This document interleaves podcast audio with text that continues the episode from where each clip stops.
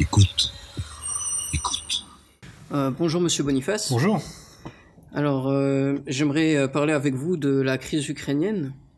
Donc, euh, tout d'abord, euh, comme première question, euh, que peuvent euh, que peuvent être les conséquences euh, des accrochages russo-ukrainiens euh, suite euh, suite aux événements du, du détroit de Kerch euh, qui s'est passé euh, le 25 novembre dernier? Il y a effectivement une montée des tensions parce que c'est le premier accrochage militaire direct euh, et naval entre la Russie et l'Ukraine. Pour l'instant, la fiction, c'est que c'était des éléments incontrôlés ou des volontaires euh, qui se battaient contre les forces ukrainiennes. Là, c'est bien effectivement des militaires avec un uniforme russe et des militaires avec un uniforme ukrainien qui se sont battus. Fort heureusement, et les choses auraient pu euh, dégénérer, parce qu'on sait toujours comment les incidents commencent, on sait qu'ils peuvent aussi prendre de l'ampleur. Il semble néanmoins que les choses ont été contrôlées et que après cette démonstration de force, eh bien, il y a eu euh, finalement une accalmie. Même si on voit bien que la volonté de Moscou est de montrer que cette mer est la sienne et qu'elle n'est pas partagée avec l'Ukraine et de vouloir un petit peu asphyxier économiquement euh, la partie ukrainienne qui se situe pour gêner le ravitaillement naval. Bon, l'OTAN a réagi de son côté, l'Ukraine également, et donc on peut dire que euh, heureusement les choses se sont calmées, mais la situation reste complètement inflammable. Très bien. Mais il y a eu un accord, enfin il y a eu deux accords de Minsk euh, qui ont été euh, qui ont été signés. Euh, que sont devenus ces accords aujourd'hui? Et quelle est la situation en zone rebelle dans l'est de l'Ukraine? Alors, il y a deux, deux questions. La première, les accords de Minsk existent toujours, avec pour parrain la France et l'Allemagne, mais les Ukrainiens ont toujours pensé que ces accords leur étaient défavorables, qu'ils étaient favorables à la Russie, parce qu'ils les ont signés en position de faiblesse. Mais néanmoins, ces accords ont eu l'immense mérite d'empêcher un embrasement général, des affrontements directs entre la Russie et l'Ukraine, et donc ils existent toujours. Ils ne sont pas tout à fait respectés et ils ne sont pas complètement violés. Ils ne sont pas tout à fait respectés dans la mesure où l'Ukraine ne fait pas ce qu'elle devrait faire pour donner plus d'autonomie et dans à la partie est de son territoire où les indépendantistes font la force. Et, et du côté russe, euh, eh bien, les accords ne sont pas tout à fait respectés dans la mesure où des liens existent entre les indépendantistes pro-russes et Moscou. Les indépendantistes pro-russes n'ont pas tout à fait les marionnettes de la Russie, mais ils ne sont pas non plus complètement indépendants de la Russie. Et Moscou pourrait faire plus pression sur eux pour que ces accords existent. Donc il y a de temps en temps des escarmouches, de temps en temps des affrontements, mais globalement, la situation n'a pas dégénéré. C'est vraiment le cas typique d'un conflit gelé, d'un conflit gelé qui semble arranger tous les protagonistes. Donc ce serait un peu euh, comme euh, ce qu'on peut voir en Moldavie ou euh, dans le Caucase. euh, Oui, avec quand même la différence, c'est que là, l'OTAN est quand même euh, impliqué dans le soutien qu'il met à l'Ukraine, que les États-Unis ont décidé de livrer des armes à l'Ukraine, et que la situation est beaucoup plus contestée qu'elle ne l'est dans le Caucase ou en Moldavie. Très bien. Mais dans ce contexte-là, quels seraient les enjeux pour les prochaines élections euh, présidentielles en Ukraine qui auront lieu en, en mars 2019 Alors certains observateurs et les Russes disent que ces accrochages sont une provocation ukrainienne. Poroshenko est en très mauvaise position électorale, il est très bas dans les sondages, et pour remonter dans les sondages en Ukraine, eh bien euh, agiter la menace russe et se présenter comme euh, le protecteur du pays en période de crise, ça marche. Ça marche en Ukraine, ça marche dans tous les pays.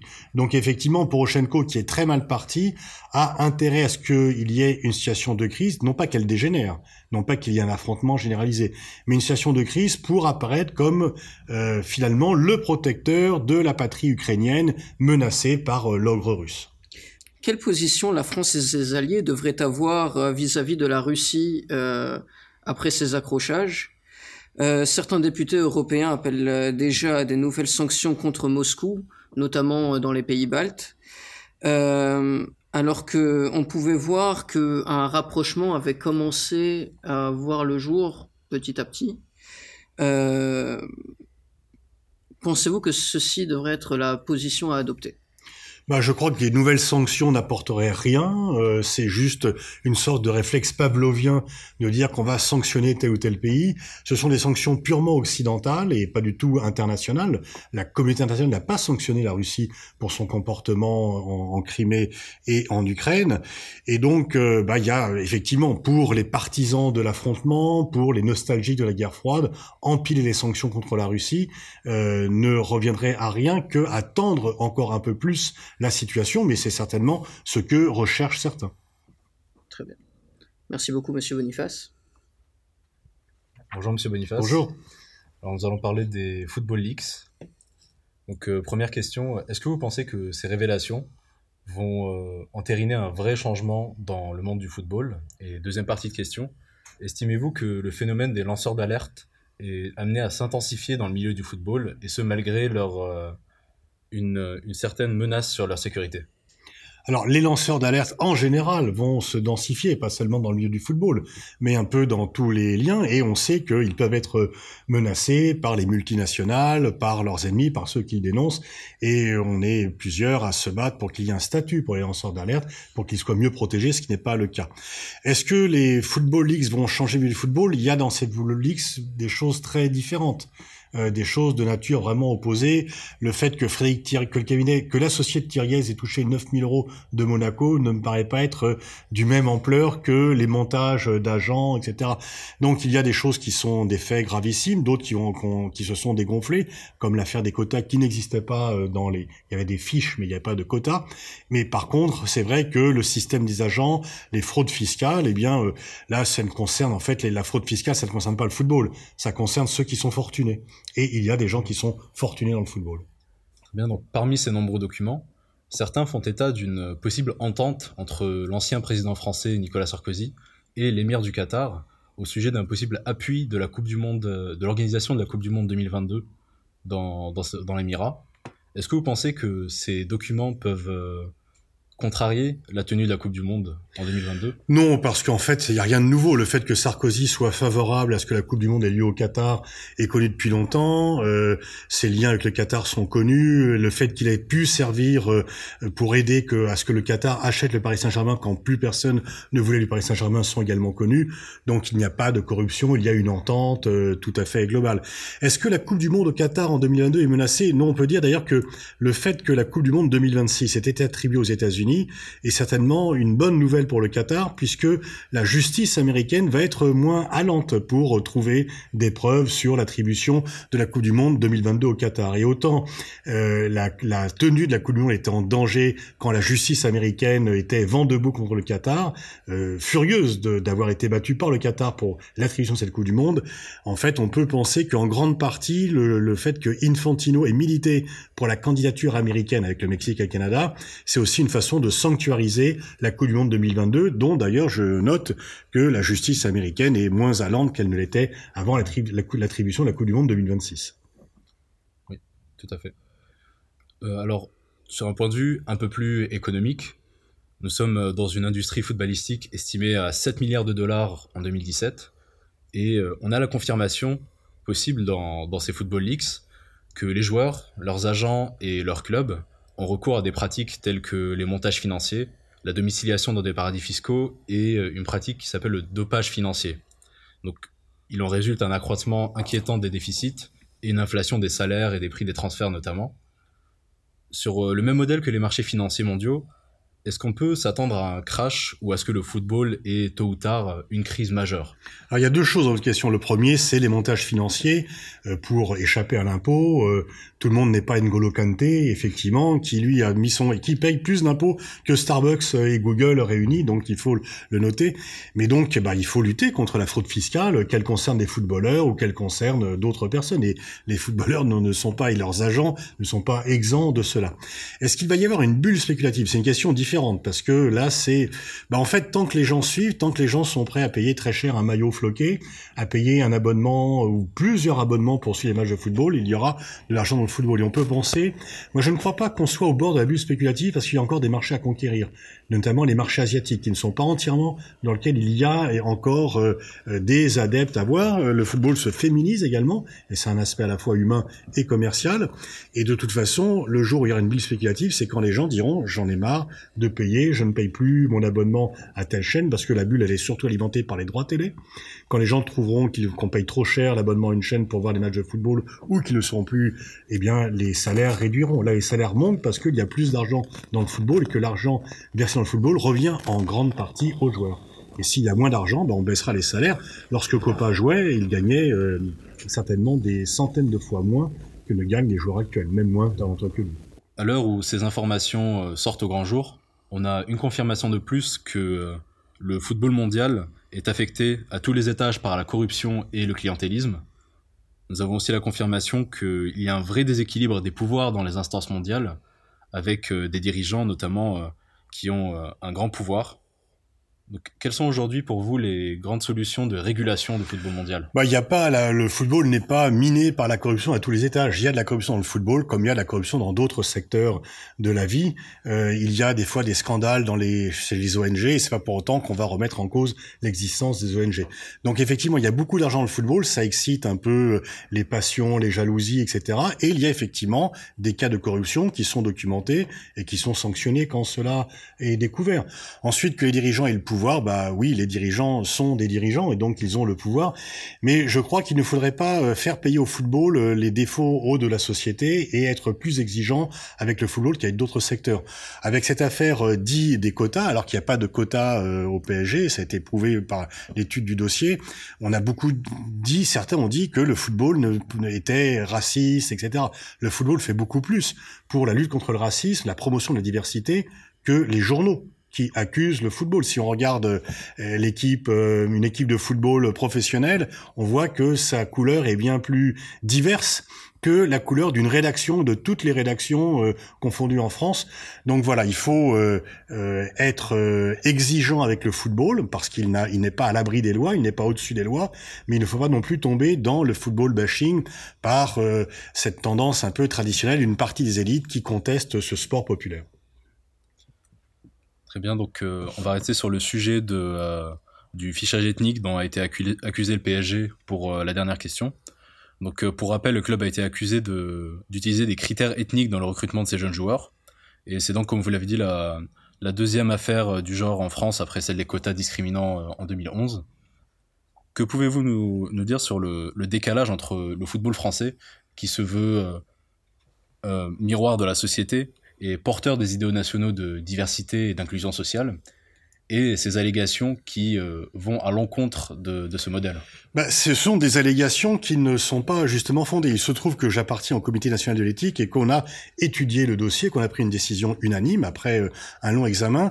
Voilà ce qui s'est passé. Il y avait des fiches il y avait des fiches dans lesquelles les deux, enfin les, détecteurs, les entraîneurs de, jeunes, à la recherche de nouveaux talents, notaient plusieurs choses, notaient euh, la couleur des cheveux, notaient la, le côté, euh, le poste auquel jouait le joueur, ses chaussures. Pourquoi? Parce que quand ils vont détecter des jeunes talents, ils ne demandent pas les noms.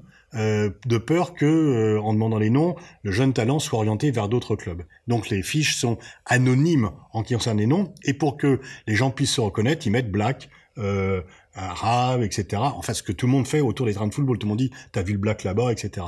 Donc, en fait, ils ont ajouté parmi de nombreux critères euh, un fichier ethnique. On dit un, une fiche ethnique. Il n'y avait pas de fichier central. Une fiche ethnique. Ils ont mis dans la fiche de chaque joueur qu'ils voulaient détecter le son son origine ethnique ce qui est interdit par la loi en France, c'est permis aux États-Unis, mais en France, on n'a pas le droit euh, de mettre l'origine ethnique de quelqu'un. Donc en fait, il n'y avait aucune euh, volonté raciste et aucun quota. Quand il y a un talent éclatant, euh, même les gens qui aiment pas les Arabes veulent avoir Zidane dans leur équipe. Donc euh, c'est vraiment pas. Et même ceux qui détestent les Noirs voudraient bien avoir euh, Thuram ou Pogba dans l'équipe. Donc on se prive pas d'un talent. Mais il y avait, en fait, ils ignoraient la loi. Ça peut paraître, ils ignoraient la loi.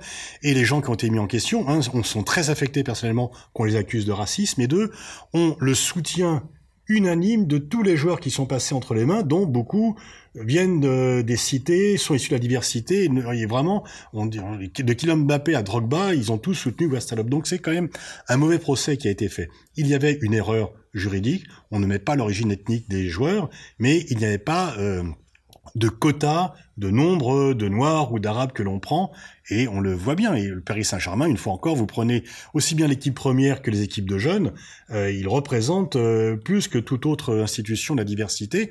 Euh, reprocher au football de ne pas promouvoir la diversité, c'est juste un non-sens. Le football est un vecteur de diversité. Il n'est qu'à voir euh, à la fois qui a gagné la Coupe du Monde, qui était dans la Coupe du Monde, et ce qu'a dit Barack Obama de l'équipe de France de football, en disant qu'elle représentait justement cette diversité, et je ne pense pas que Barack Obama soit quelqu'un qui euh, soutienne directement ou indirectement le racisme.